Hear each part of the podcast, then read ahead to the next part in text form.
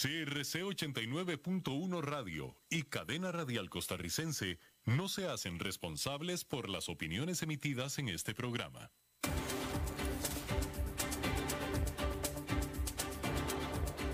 Inicia a las 5 con Alberto Padilla.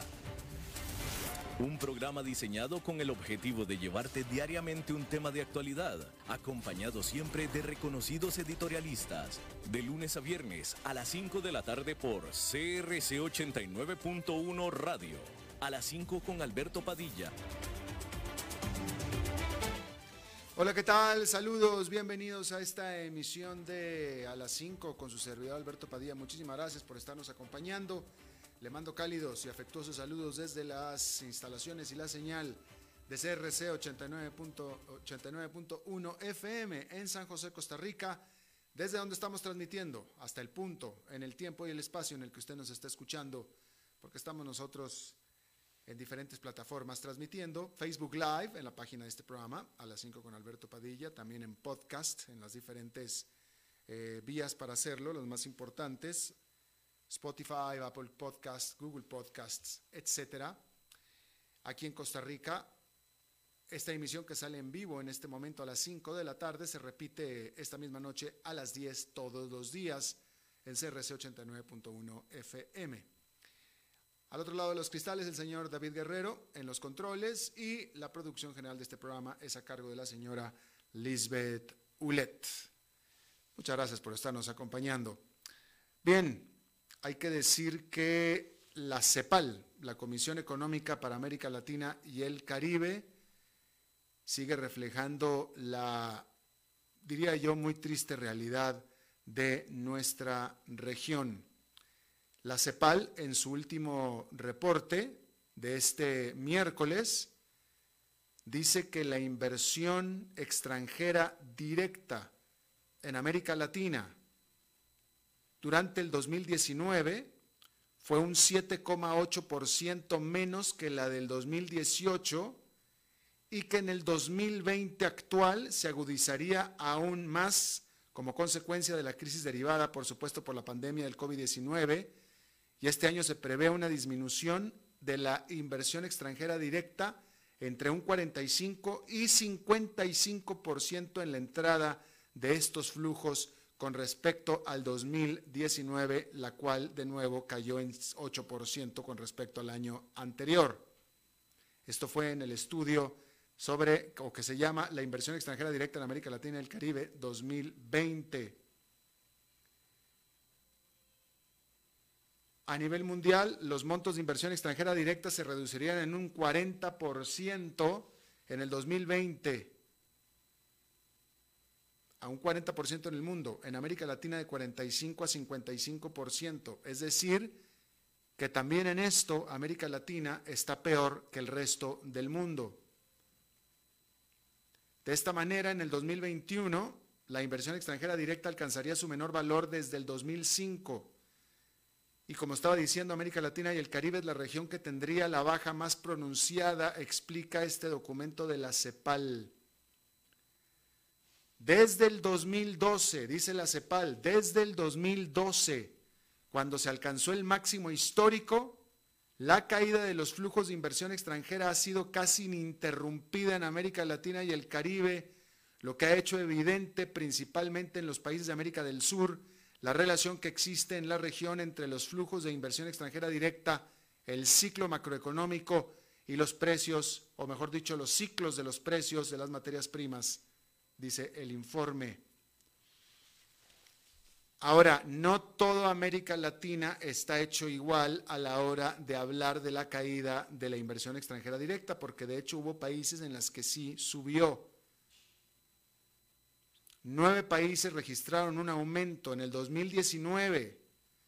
Los cinco países que recibieron mayores inversiones en el 2019 fueron Brasil con un 43% del total, México con un 18%, Colombia con un 9%, Chile con un 7% y Perú con 6%. En Centroamérica, las entradas de inversión extranjera directa crecieron únicamente en Panamá y en Guatemala, nada más. Punto.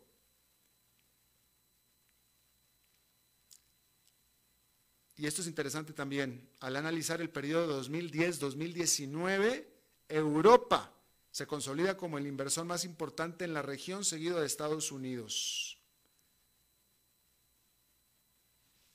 Y las inversiones intrarregionales se reducen del 12 al 6%. ¿Cómo América Latina va a empezar a crecer? No tengo idea. No tengo idea. Porque fíjese lo que dice aquí en este, en este informe. Desde el 2012 la reducción en la inversión extranjera directa ha venido sostenidamente cayendo. Y estamos hablando en una época, desde el 2012 hasta principio de este año, en el que nuestros principales mercados internacionales, que son Estados Unidos y Europa, y China, estaban creciendo. Estaban creciendo. Y América Latina no solamente no estaba creciendo, sino encima estaba recibiendo menos inversión extranjera directa. Ahora estamos con la pandemia y ahora los mercados internacionales principales están caídos. De nuevo, ¿cuándo se nos va a revertir esta situación? No sé, no sé, pero sí sé una cosa, la respuesta está dentro, ya no está fuera. Porque nosotros empezamos a crecer los primeros 10 años de este eh, siglo de la mano de China. Después vino la gran crisis del 2008 donde cayó Estados Unidos y Europa, pero ya Estados Unidos y Europa ya se recuperaron. China dejó, había, había dejado de crecer tan fuertemente, pero ahora ya lo está, bueno, eh, eh, estoy hablando antes de la pandemia, ¿no? Pero China ya volvió a crecer otra vez antes de la pandemia y América Latina iba de bajada. O sea, lo que quiero decir es que claramente ya el crecimiento de nuestros mercados externos ya no es el motor del crecimiento de América Latina, ya no es porque nuestros mercados externos eh, han estado creciendo y nosotros no. Así es que ahora sí, sí o sí, la respuesta está aquí en casa. Estoy hablando de la región de América Latina, evidentemente, la respuesta está aquí. O sea que la vamos a tener que fabricar nosotros. Y mientras no lo hagamos, vamos a seguir ya ni siquiera al garete o a la deriva, de bajada, hundiéndonos, como lo está reflejando en cada uno de los reportes la CEPAL. En este, que es el de inversión extranjera directa, en el del trabajo, en el del crecimiento económico, todas nuestras variables están del nabo, como diríamos en México. Todas. Pero desde antes de la pandemia, ¿eh? no nada más es con la pandemia, desde antes de la pandemia. Así es que, y la gran pregunta es, ¿usted ve visos, muestras, señales de que estamos haciendo algo para remediar esta situación? Estamos haciendo reformas económicas importantes que valen la pena, profundas, para salir adelante.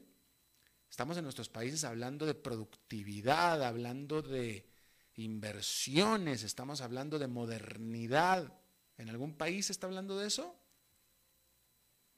No, ¿verdad? Bueno, pues ahí está. ¿Quién sabe cuándo vamos a salir? Bueno, en otras cosas del mundo también, y en, una, lugares en el que sí hay, en lugares en los que sí hay luz al final del túnel, hay que decir que hay tres grandes eventos mundiales que definirán el largo plazo en el resto del mundo, cuando menos. Los analistas e inversionistas internacionales están siguiendo con atención tres grandes eventos que se desarrollarán durante diciembre pero que definirán el futuro de la economía global. Estos son el desenlace de la vacuna contra el COVID-19, los avances para un nuevo paquete de estímulo económico en Estados Unidos y las negociaciones comerciales para el Brexit. Sobre la vacuna, la Gran Bretaña se convirtió en el primer país occidental en autorizar una vacuna contra el COVID-19, que es sin duda un momento histórico de la pandemia del coronavirus que allana el camino para que las primeras dosis comiencen a ser distribuidas en el país a partir de la próxima semana. Se trata de la vacuna desarrollada por la estadounidense Pfizer y la alemana BioNTech. Sobre el paquete de estímulo, el presidente electo de los Estados Unidos dijo que su prioridad número uno es lograr que el Congreso lo apruebe incluso antes del traspaso del poder. El martes, un grupo bipartidista del congresistas presentó un paquete por 900 mil millones de dólares con el objetivo de echar a andar las negociaciones. Y aunque dicho paquete no cuenta con el apoyo del líder de la mayoría del Senado, Mitch McConnell, la presión está ahí y está aumentando para que se presente entonces una alternativa. Sobre el Brexit, reportes de prensa señalan que las negociaciones para un acuerdo comercial entre la Gran Bretaña y la Unión Europea están acercándose a un buen final. Esto hizo subir a la libra esterlina por encima del 1 dólar con 34 centavos, que es un nivel más alto en más de dos años. Todavía hay diferencias importantes entre ambas partes, pero al menos parece existe una intención positiva. El futuro de mediano plazo de los mercados depende de lo que estos desarrollos en estos grandes eventos se den durante el mes de diciembre. Bueno, y hablando ya de industrias, hay que decir que las empresas tecnológicas en general están tomando provecho, están aprovechando el momento actual en el mercado. Porque las más grandes empresas tecnológicas están consolidando su posición dentro de la economía global adquirida durante y a causa de la pandemia aprovechando la euforia del mercado para hacerse más grandes y poderosas para el futuro. Airbnb y DoorDash se espera recauden miles de millones de dólares cuando hagan su debut en bolsa. Por su parte, la compra que hizo Salesforce de la plataforma de mensajes Slack por casi 28 mil millones de dólares es una gran apuesta para el futuro del trabajo desde casa. Esta semana se han dado toda una serie de acuerdos en la industria tecnológica con los bancos de inversión ayudándolas a prepararse para la vida después de la pandemia. La aparición de la posibilidad real de vacunas seguras y efectivas les ha dado a los inversionistas una inyección de confianza, facilitando a las empresas el entrar a cotizar en Wall Street con grandes promesas sobre su crecimiento futuro. Este martes, Airbnb, reveló que planea colocar acciones en el mercado a un precio de entre 44 y 50 dólares cada una. De salir este último valor, de 50, la empresa tendría una evaluación de poco más de 30 mil millones de dólares, que es casi lo mismo que valía como empresa privada antes de que la pandemia destrozara su mercado de turismo mundial. Suponiendo que si termina colocando sus acciones en 47 dólares, Airbnb se estima recaudaría hasta 2.500 millones de dólares en el mercado. Una suma nada despreciable, sobre todo para una empresa que ha tenido un año terrible en el que tuvo que hacer un fuerte recorte de costos y cambiar su modelo de negocio a hospedajes de largo plazo y domésticos en lugar de internacionales y de vacaciones. Por su parte, la aplicación para la entrega de alimentos a domicilio DoorDash anunció el martes que su oferta pública inicial podría generarle 2.540 millones de dólares si, su acción se coloca en 80 dólares, que es el punto medio de su rango de colocación. Mientras tanto, otras tecnológicas están aumentando su presencia en la computación y servicios en la nube que son fundamentales para el trabajo remoto, es decir, desde casa, y que ha sido uno de los puntos brillantes durante la pandemia. Salesforce, que se dedica a vender programas para administrar clientes y otras aplicaciones basadas todo en la nube, dijo que su compra de Slack, que anunció el martes, le ayudará a aumentar su oferta justo a tiempo para un gran futuro. Su presidente dijo que la empresa combinada transformará el futuro del software para las empresas, así como la manera en que todos trabajan en un mundo todo digital trabajando desde casa. Y no es un fenómeno solamente de Estados Unidos. La japonesa de inversiones SoftBank adquirió un 10% de la empresa sueca de computación en la nube y telecomunicaciones Sinch cuyas acciones han sido las de mejor desempeño en Europa durante este año. Y la productora china de teléfonos inteligentes, Xiaomi, anunció este miércoles que recaudó más de 3 mil millones de dólares para realizar inversiones y expansión estratégicas en mercados clave.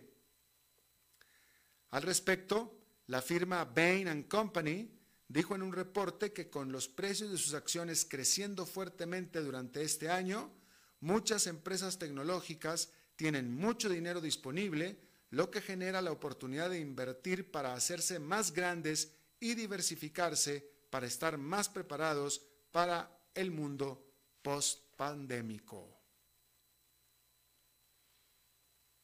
Bueno, cambiando de tema, si se sale con la suya, el Nasdaq les dará un ultimátum a las empresas que cotizan en su exclusivo indicador de alto perfil AAA. Y este mensaje o esta amenaza es o diversifican sus directorios o simplemente ya no cotizan más aquí. Este mercado de valores está proponiendo una regla que haría requerir a las empresas el contar con al menos dos directores diversos, incluyendo a una mujer y a un miembro de algún grupo minoritario que no esté representado. Las empresas más pequeñas, así como las extranjeras que coticen en ese mercado, es decir, en el Nasdaq, pueden cumplir la regla teniendo a dos mujeres en su directorio. Y si una empresa no cumple con el requisito, sus acciones podrían ser deslistadas del mercado. Así, el Nasdaq se alía con un creciente grupo de voces que están presionando por una mayor diversidad en los directorios corporativos.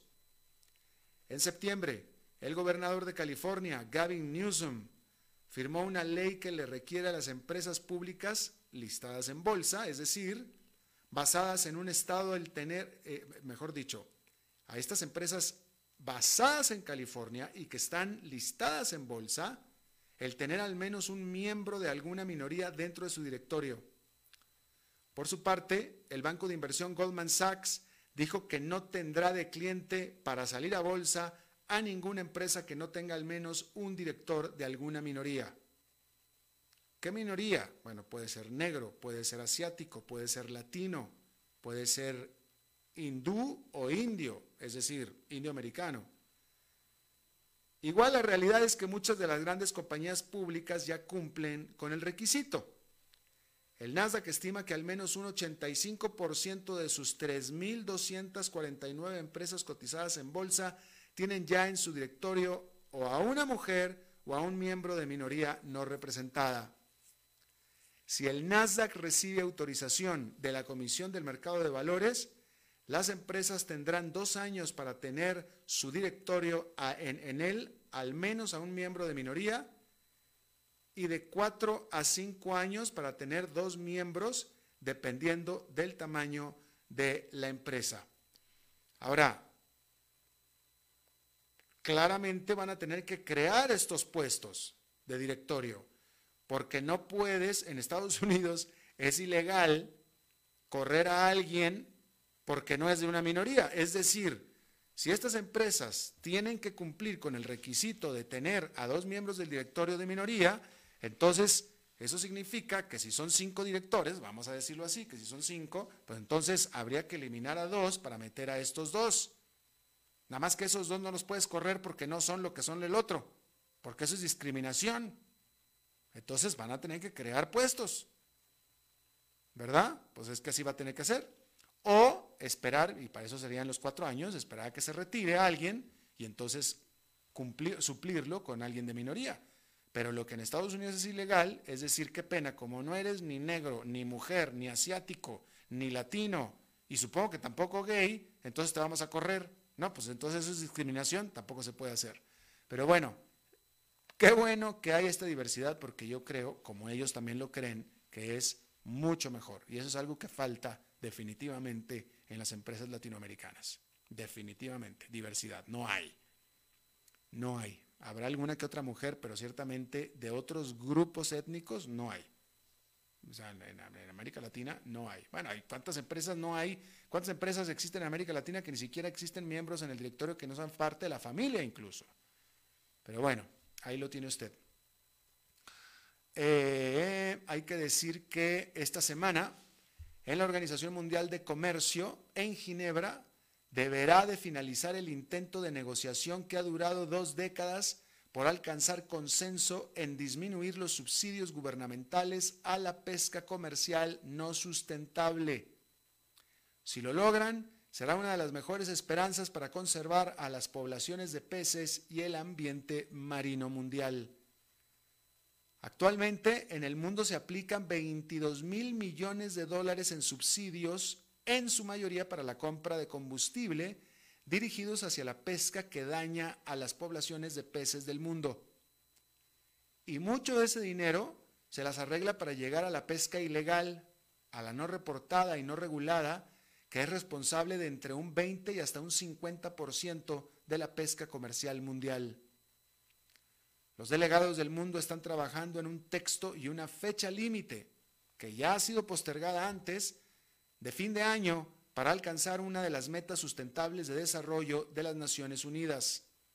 Sin embargo, permanecen grandes diferencias de opinión, por ejemplo, como es el hacer excepciones para los países más pobres del mundo. Las fechas límites ya se han roto en el pasado y ahora el temor es que las negociaciones sigan sin final o bien que se llegue a un acuerdo lleno de excepciones. En Hong Kong, tres jóvenes activistas pro democracia fueron sentenciados este miércoles por su papel en las protestas que se dieron en el territorio durante el 2019. Joshua Wong, uno de los líderes del movimiento democrático, pasó 13 meses y medio de prisión por haber incitado a una manifestación no autorizada. Había sido puesto en confinamiento solitario durante la semana pasada luego de que se declaró culpable. Sus colegas, Ivan Lam y Agnes Chow, fueron sentenciados a siete y diez meses respectivamente. Pero como se declararon culpables, evitaron una pena aún mayor de hasta tres años de cárcel. Luego de las gigantescas manifestaciones antigobierno del año pasado en Hong Kong, el Partido Comunista Chino tomó duras medidas represivas impuso sobre el territorio autónomo de Hong Kong, disque autónomo, una draconiana ley de seguridad nacional que permite enjuiciar en China a personas prodemocráticas de Hong Kong. En el caso de estos tres activistas, todos fueron enjuiciados bajo las leyes locales, pero muchos de los que los apoyan tienen ahora el temor de que es solo cuestión de tiempo para que sean perseguidos por la ley china de seguridad nacional que tiene penas mucho, mucho más severas. Bueno, allá en Nueva York, una jornada en general positiva con el índice industrial Dow Jones subiendo 0,20% para este miércoles. El Standard Poor's 500 con un aumento de 0,18%. Solamente el Nasdaq Composite con una caída ligera de 0,05%. En otra información, rápidamente, déjeme, le digo que, eh, bueno, pues este, el Parlamento de Irán, el Parlamento de Irán aprobó los planes para aumentar los niveles de uranio, de enriquecimiento de uranio, a niveles cercanos al que se necesita para producir armas nucleares. Esta decisión, que es considerada como una respuesta al asesinato de la semana pasada del principal científico nuclear de Irán, directamente contraviene, esta sí, directamente contraviene el acuerdo nuclear que firmó Irán en el 2015 con Estados Unidos y el resto del mundo, acuerdo que Estados Unidos abandonó. Desde entonces, Irán no había, cuando menos de manera abierta, tomado una medida en contra de este acuerdo. Ahora, esta es la primera que sí lo hace. Sin embargo, esto fue el Parlamento iraní. lo que es el gobierno de Irán, el Ministerio del Exterior de Irán y la Organización de Energía Atómica inmediatamente se distanciaron de esta decisión del Parlamento. Así es que eso es eso hay que decirlo. Ahí está. Bueno, antes de salir al corte, en Singapur las autoridades aprobaron la primera carne producida en laboratorio y que no requiere de matar un animal y que sin embargo supuestamente es carne. Un producto que parece carne, ¿sí? Y que se hace en el laboratorio. Estos eh, en inglés son chicken bites, pero pues en español serían este, bocados de pollo.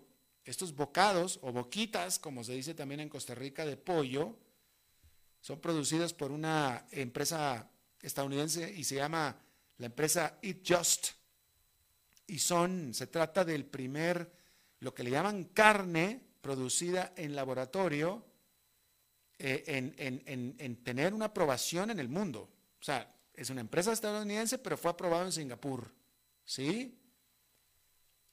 Y para hacer esta carne se utiliza células de pollo que son hechas que se desarrollen en un bioreactor, o sea, un reactor biológico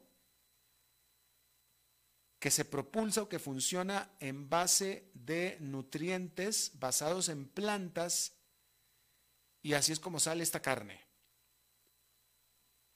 El problemita es, por lo pronto, que esta carne producida en, laboratorio es muy cara, es muchísimo más cara que la carne normal. Entonces, en Singapur, por lo pronto, va a ser servida nada más en restaurantes de ultralujo, por lo pronto. Si usted va y se la come, ahí me platica. Yo no seré el primero en ir a experimentar y mucho menos pagando mucho más caro. Pero bueno, definitivamente es un desarrollo importante. Vamos a hacer una pausa y regresamos con nuestra entrevista de hoy. A las 5 con Alberto Padilla, por CRC 89.1 Radio. Tinto, blanco, rosado, espumante, seco dulce. El vino es como los amigos, proviene de diferentes cepas y familias convertidas en bodegas de tradición. La Iride, una bodega personal establecida en Mendoza, Argentina, produce vino de exportación con la calidad de Mendoza, expresada en taninos frescos, frutales, remembranzas de tabaco y chocolate. Una fiesta al paladar. La Iride, vinos argentinos de tradición. En Navidad todo se siente diferente. El aire, la música, el amor. Vivamos esta Navidad en familia. Cadena Radial Costarricense. Evitar el contagio. Ya sabes cómo hacerlo. El reto está en no dejar de hacerlo. Seguite lavando las manos frecuentemente con agua y jabón. No te toques la cara sin haberte lavado las manos primero. Tapate la nariz y la boca con el antebrazo antes de toser o estornudar. Mantenete a una distancia física de 2 metros y no debes olvidar llevar puesta siempre la mascarilla como barrera de protección. Si respetas las reglas, evitas el contagio. Sigamos cuidándonos. Esto es un problema de todos que resolvemos cada uno. Un mensaje de la Cámara Nacional de Radiodifusión y esta emisora. Haga crecer su negocio. Facebook, Mercadeo y más. Imágenes en alta definición, estrategia de crecimiento y muchos beneficios. Información al 7189-5277. Paquetes especiales desde 40 mil colones mensuales. Sí, todo eso desde 40 mil colones mensuales. Contáctenos al 7189-5277. Desde Maipú, Mendoza, la tierra del olivo nos llega aceite de oliva Laur. Su delicada y elegante textura, así como su afrutado aroma vegetal, lo convierten en un aceite especial para paladares exigentes. Disponible en tres variedades: Laur Cruz de Piedra, Laur Aceite de Oliva Extra Virgen y Laur Gran Mendoza Aceite de Oliva Extra Virgen. Lo mejor de tres zonas en una sola botella. Galardonado con el Gran Prestige Gold en el Terra Olivo 2018. Aceites de oliva Laur no pueden faltar en tu mesa. De venta en todas las tiendas, don Fernando. Tinto, blanco, rosado, espumante, seco dulce. El vino es como los amigos, proviene de diferentes cepas y familias convertidas en bodegas de tradición. La Iride, una bodega personal establecida en Mendoza, Argentina, produce vino de exportación con la calidad de Mendoza, expresada en taninos frescos, frutales, remembranzas de tabaco y chocolate. Una fiesta al paladar. La Iride, vinos argentinos de tradición. En Navidad todo se siente diferente. El aire, la música, el amor. Vivamos esta Navidad en familia. Cadena Radial Costarricense. Evitar el contagio. Ya sabes cómo hacerlo. El reto está en no dejar de hacerlo. Seguite lavando las manos frecuentemente con agua y jabón. No te toques la cara sin haberte lavado las manos primero. Tapate la nariz y la boca con el antebrazo antes de toser o estornudar. Mantenete a una distancia física de 2 metros y no debes olvidar llevar puesta siempre la mascarilla como barrera de protección. Si respetas las reglas, evitas el contagio. Sigamos cuidándonos. Esto es un problema de todos que resolvemos cada uno. Un mensaje de la Cámara Nacional de Radiodifusión y esta emisora.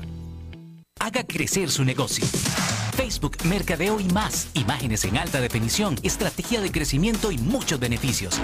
Información al 7189-5277. Paquetes especiales desde 40 mil colones mensuales. Sí, todo eso desde 40 mil colones mensuales. Contáctenos al 7189-5277. Desde Maipú, Mendoza, la tierra del olivo nos llega aceite de oliva Laur. Su delicada y elegante textura, así como su afrutado aroma vegetal, lo convierten en un aceite especial para paladares exigentes. Disponible en tres variedades: Laur Cruz de Piedra, Laur Aceite de Oliva Extra Virgen y Laur Gran Mendoza Aceite de Oliva Extra Virgen. Lo mejor de tres zonas en una sola botella. Galardonado con el Gran Prestige Gold en el Terra Olivo 2018. Aceites de oliva Laur no pueden faltar en tu mesa. De venta en todas las tiendas, don Fernando.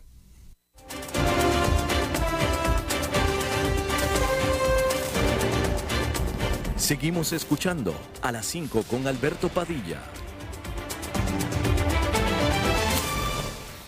Muchísimas gracias por continuar con nosotros. Eh, a ver, quiero referirme un poco, eh, ¿cuáles son sus planes de Navidad? ¿Usted cree, considera que sus planes de Navidad van a ser afectados por la pandemia? Pues déjeme le digo una cosa, deberían de ser afectados. Digo, siendo muy sinceros, deberían de ser afectados. Eh, la pandemia está eh, tan viva y tan cruda como siempre ha estado, o como desde el principio, o incluso hasta peor, sobre todo en muchos países, ¿no? Este, por ejemplo, eh, Argentina, vamos a hablar de América Latina. Argentina tiene en total 1.432.000 casos de coronavirus, en total. Colombia 1.334.000. México 1.122.000.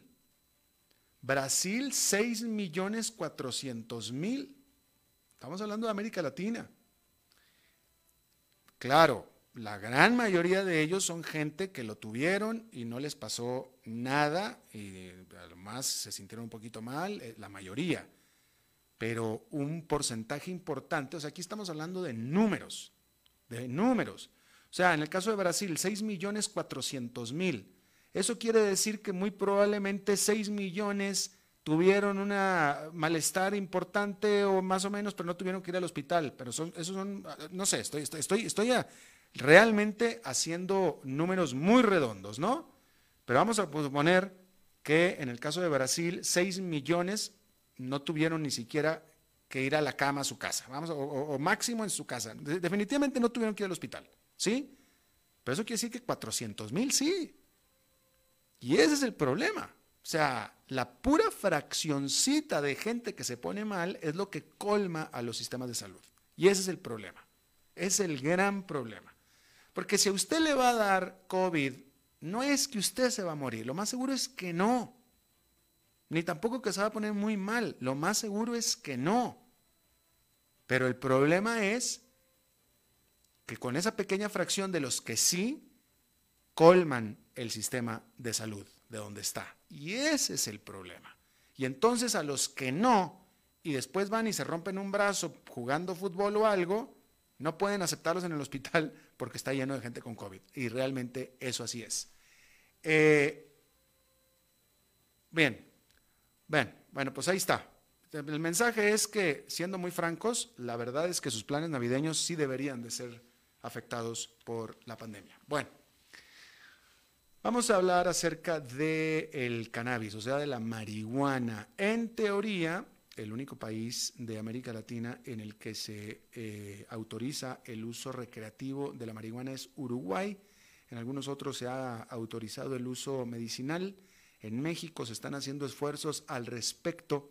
Yo le agradezco muchísimo a Eric Ponce, él es empresario del ramo, por cierto, porque es socio de Artcan Group, eh, esta empresa fundada en el 2015, que eh, tiene un producto que se llama Apotka y, y, que es una empresa dedicada, estadounidense, dedicada al cultivo, extracción y procesamiento y venta de cannabis y productos derivados. Eric, muchísimas gracias por estar con nosotros. Alberto, ¿qué tal? Muy buenas tardes. Muchísimas gracias por la llamada. Gracias. Eh, tú estás en esta empresa, pero esta empresa es estadounidense, ¿no es cierto? Es correcto, eh, y al igual de eso tenemos una empresa latina enfocada enteramente al mercado latino eh, que se llama ICANN, ICANN, ICAN, donde tenemos operaciones en México y en Colombia al momento. A ver, primero que nada, lo más importante, necesito que, me, que nos aclares cuál fue el desarrollo al respecto de la liberalización o, de, o o despenalización del cannabis en México. ¿Sí se dio, no se dio? ¿Cuál es el detalle? Porque primero el, titular fue México despenaliza eh, la marihuana, pero después viendo ya el detalle es no tanto. Totalmente, mira, eh, es un tema de gran confusión. Lo mm. primero que tengo que mencionar es que cuando hablamos de cannabis en México estamos hablando de algo legal. En 2017 México legalizó eh, cannabis para el uso medicinal junio 2017 en México legaliza y se convierte en uno de los más de 50 países a nivel mundial que han legalizado o despenalizado el cannabis para uso medicinal. Eso ya es real, esa es una realidad que vivimos en el país. Lo que pasó el pasado 19 de junio fue que México aprobó la primera parte de tres pasos. En México se necesitan tres pasos para aprobar una ley. Ya pasó la primera parte, que es el Senado, aprobó una ley federal que regula el resto de la planta, o sea, el uso industrial y el uso adulto responsable o como se le conoce, recreativo. Eso es lo que pasó la hace dos semanas. Ahora, primero que nada, ¿qué es cannabis y qué es marihuana? Mira, la cannabis es la palabra correcta, es la palabra científica y es el nombre de la planta general. Marihuana es una forma de conocer a la misma planta. Eh, nosotros como industria preferimos no usar la palabra marihuana porque tiene unas eh, ciertas connotaciones y una de las principales cosas que estamos peleando como industria es el tabú. Entonces, eh, pero marihuana y cannabis eh, y todas sus otras este, plantas son exactamente, exactamente lo mismo, incluyendo el término cáñamo. Cáñamo se le utiliza a la planta de, cannabis que está destinada para el uso industrial, pero genéticamente, técnicamente, legalmente estamos hablando de la misma planta. ¿Y tú considerarías que, bueno, tú eres alguien que está en la industria, eh, no, no vas a hablar mal de la industria jamás en la vida y al contrario vas a hablar siempre muy bien? Entonces te voy a hacer preguntas en ese sentido. Eh, eh, ¿tú, considerarías que un medicamento un producto basado en cannabis es un producto naturista, es un producto natural? ¿Es como el quien toma cualquier otra hierba que compra en el mercado? Eh, ciertamente es un producto orgánico, por supuesto de origen natural, pero esta es una planta que se ha ido refinando y que se ha ido haciendo investigación, ¿no? Entonces ya estamos hablando, cuando hablamos de cannabis, por ejemplo, para el uso medicinal, podemos hablar de un medicamento, ¿no? Si es que pasa por todos los procesos rigurosos para convertirse en medicamento, como muchos otros medicamentos de origen eh, natural, ¿no? Por supuesto, la mayoría de los medicamentos, de hecho, son de origen natural, por supuesto que cannabis desde eso, pero también hay gente que utiliza la hierba eh, eh, de la planta para hacer infusiones, para hacer test, eh, para hacer extracciones que por supuesto claramente tienen un origen herbolario, por así decirlo, ¿no? entiendo, entiendo que el cannabis tiene dos componentes. Uno que, bueno, tiene dos componentes. Uno es el que te pone high, el que te pone, el que te, el que te impide manejar, etcétera. El otro no. Háblanos de eso.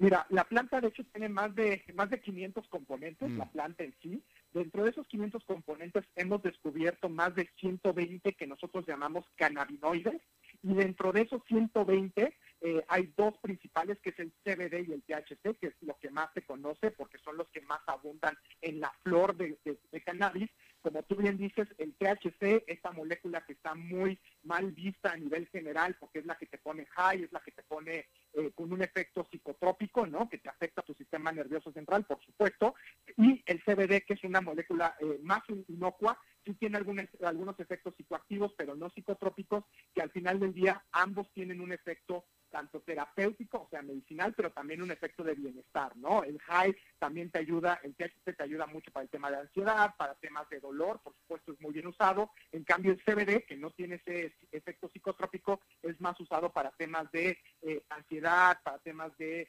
epilepsia, para temas de eh, antiinflamatorios, por ejemplo. Pero sí, son dos moléculas que son de las que más abundan en la planta. Bueno, a ver, una pregunta, pregunta. Este, el que usa cannabis medicinal para cualquier cosa, lo que sea, necesariamente te pone high y no puedes manejar. No, no necesariamente high. Hay, hay cannabis medicinal con solamente CBD, o sea, y el mejor caso es el famoso Tiriolex, está, está eh, medicamento que ya fue aprobado incluso en la FDA por Estados Unidos, que es para tratamiento de usos epilépticos, ¿no? Para tratar epilepsia refractaria en particular, y eso es puro CBD, no te, no te pone, no te pone high. Y hay otros medicamentos que tienen THC que te ponen high. Insisto, cuando hablamos de cannabis hablamos de un tema mucho más complejo, más allá de nada más estas dos moléculas, pero por supuesto las dos son para uso medicinal en conjunto o separados. ¿Quién receta eh, eh, para, como medicamento cannabis? ¿Es un doctor normal? Eh, en la mayoría del mundo sí, eh, obviamente dependiendo de la legislación, por ejemplo en México se está proponiendo que cualquier médico pueda, incluyendo odontólogos y veterinarios, puedan utilizar, prescribir cannabis. Ojo, también se puede prescribir en mascotas. De hecho, todos los invertebrados, no nada más los mamíferos, todos los invertebrados podemos consumir y tenemos efectos benéficos de la cannabis. Entonces hay de todo tipo de eh, hay de todo tipo de eh, medicamentos y prescripciones. Un médico general, médicos cirujanos, por supuesto médicos odontólogos, pero ya se utiliza mucho en psiquiatría en particular. Hay muchos de temas de trastornos eh, neurológicos, pero también en oncología, en gastrología y por supuesto en pediatría, ¿no? ¿En qué países de América Latina, no sé cuál será más fácil la pregunta, ¿en qué países no se puede consumir cannabis medicinal en América Latina en este momento? Eh, de, no, mira, está en países como Guatemala, El Salvador, Nicaragua, eh, Costa Rica, Cuba, eh, Venezuela, Bolivia, creo que son los, los que se me, se me vienen ahorita a la mente. En los que son no. los únicos de los que no, es más fácil decir los que no de los que sí. El resto de los países latinos hemos legalizado o despenalizado de alguna u otra forma el uso medicinal o el uso recreativo o el uso industrial. ¿Cuál es, vaya, ¿Qué problema viene a resolver la medicina de cannabis en el sentido de que, este, eh, eh, es decir, eh, o sea, la cannabis es para gente que la medicina normal no le funciona, o es que funciona mejor que la medicina normal, o es que no existían medicamentos de la medicina normal, ¿qué? mira, en los, ciclos, en los círculos médicos nosotros hablamos que cannabis debe de ser una medicina de segunda línea no, no quiere decir que no debe de ser la primera, el primer mm. eh, ingreso a un tratamiento. O sea, eh, nosotros por, por, recomendación científica, porque hay mucho que conocer, hay mucho que investigar, siempre recomendamos cannabis que sea un tratamiento secundario a los medicamentos y a las prescripciones y a los tratamientos médicos. Eso de entrada. Pero sí, por supuesto, cannabis se está promoviendo como una gran medicina porque eh, se está evitando muchos efectos secundarios que otros medicamentos generan, sobre todo en la parte del riñón, en la parte del páncreas en particular, y algunos otros efectos secundarios no deseados. Entonces, eh, el cannabis tiene un potencial de coadyuvar y que comparte tratamientos con otros medicamentos y con otros eh, justamente prescripciones médicas y a su vez, por supuesto, bajan los efectos secundarios de la mayoría de los medicamentos que salen sintéticos o del laboratorio. Ok, muy bien. Este, Eric, entonces la marca es ICAN, ICAN, I-C-A-N, estamos para apoyarles todo aquí en Latinoamérica, eh, eh, desde México hacia, hacia el resto de Latinoamérica, estamos apoyando a todos nuestros hermanos latinos a, promover la educación, a eh, entrar a esta nueva industria. Insisto, hay mucho tabú, hay mucho que desmitificar y estamos para apoyarles a todos nosotros desde México. Eric Ponce, te agradezco muchísimo que hayas charlado con nosotros. Muchísimas gracias a la orden.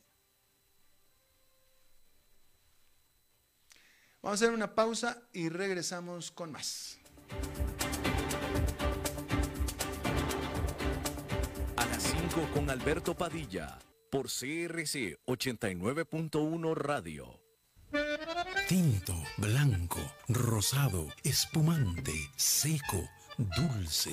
El vino es como los amigos, proviene de diferentes cepas y familias convertidas en bodegas de tradición. La Iride, una bodega personal establecida en Mendoza, Argentina, produce vino de exportación con la calidad de Mendoza, expresada en taninos frescos, frutales, remembranzas de tabaco y chocolate. Una fiesta al paladar. La Iride, vinos argentinos de tradición.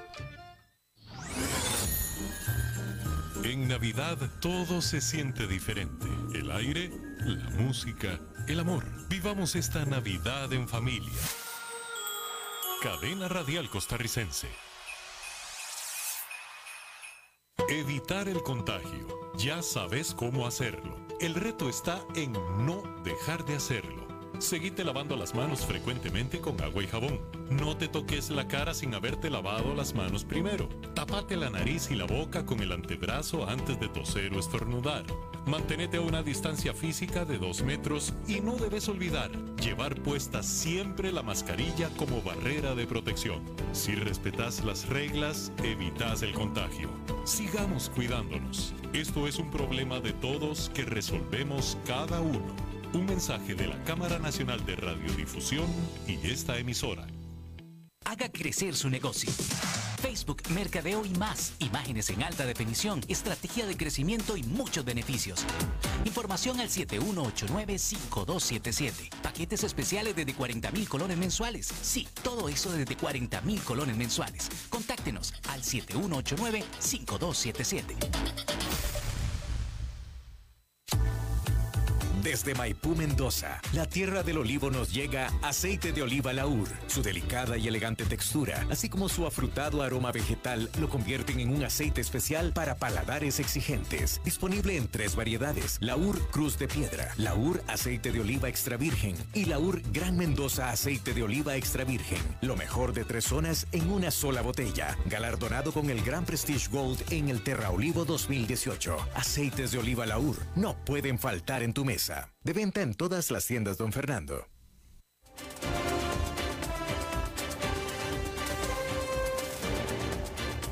Seguimos escuchando a las 5 con Alberto Padilla.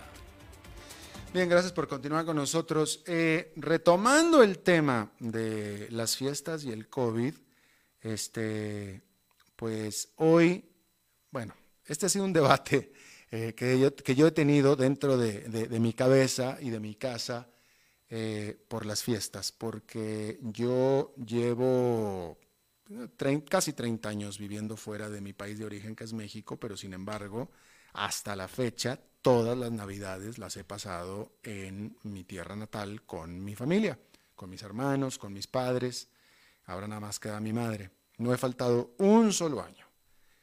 Y parece ser que como todo lo demás, este año va a ser la excepción. Hablando hoy con mi hermana, eh, que fue la que primero me convenció, yo ya, había, yo ya había decidido que no voy este año a México, a Monterrey, a pasar Navidad, ya lo había decidido.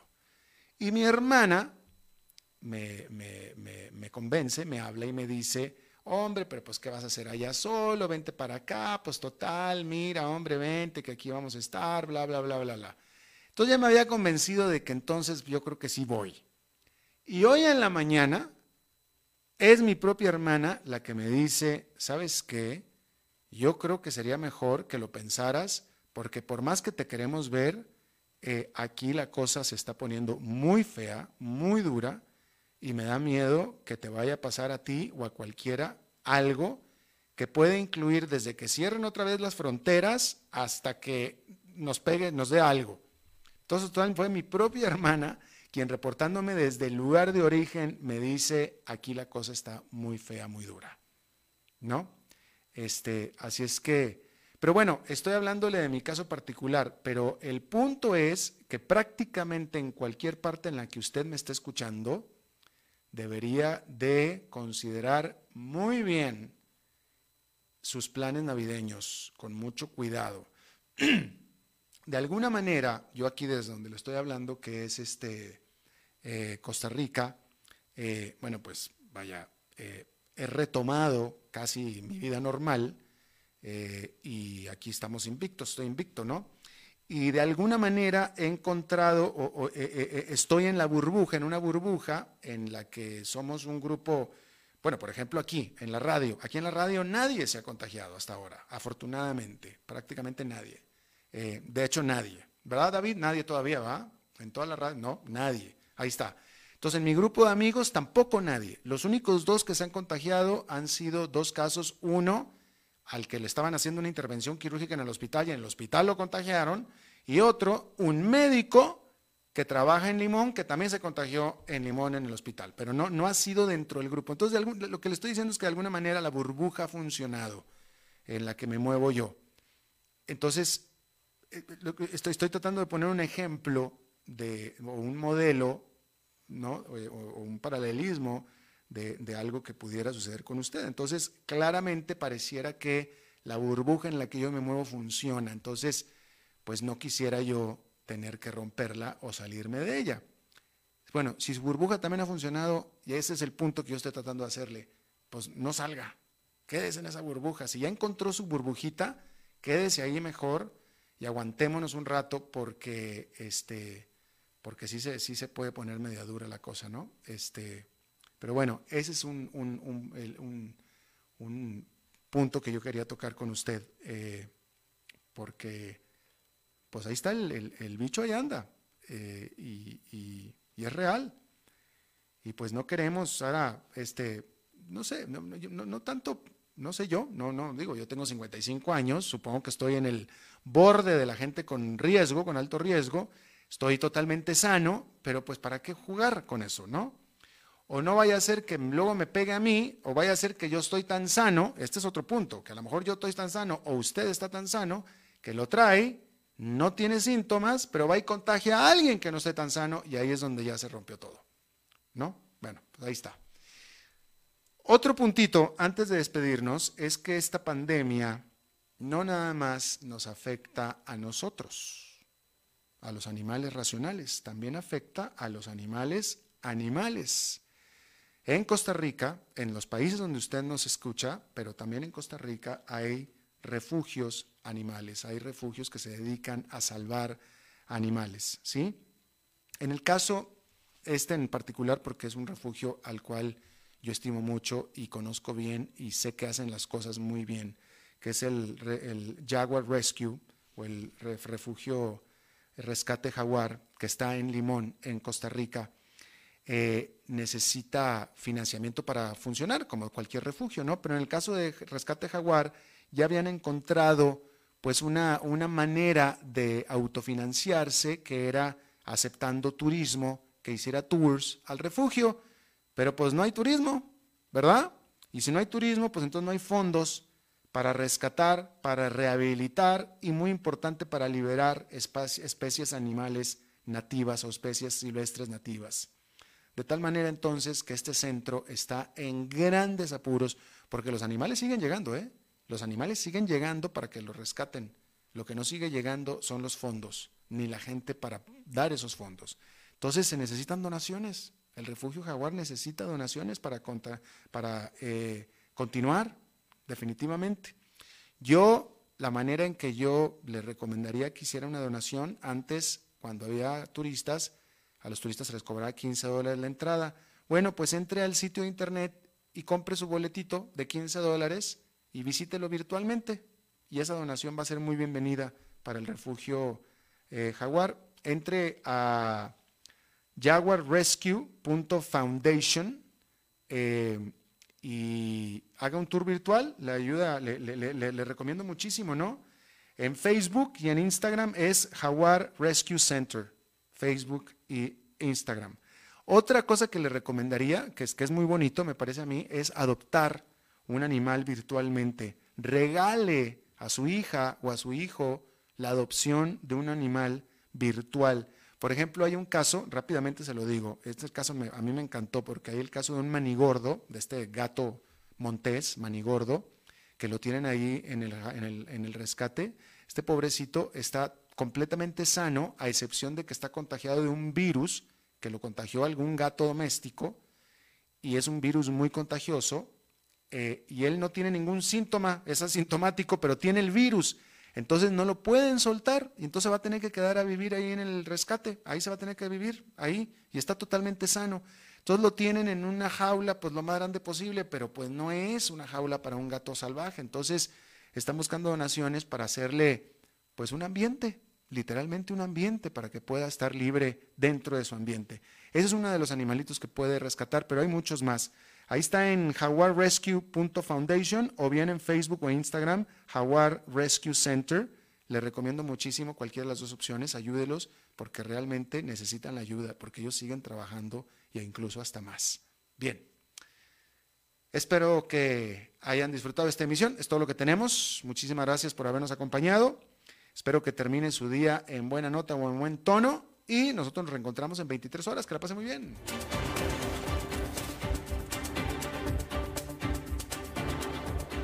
concluye a las 5 con Alberto Padilla. Un programa diseñado con el objetivo de llevarte diariamente un tema de actualidad, acompañado siempre de reconocidos editorialistas, de lunes a viernes a las 5 de la tarde por CRC89.1 Radio, a las 5 con Alberto Padilla.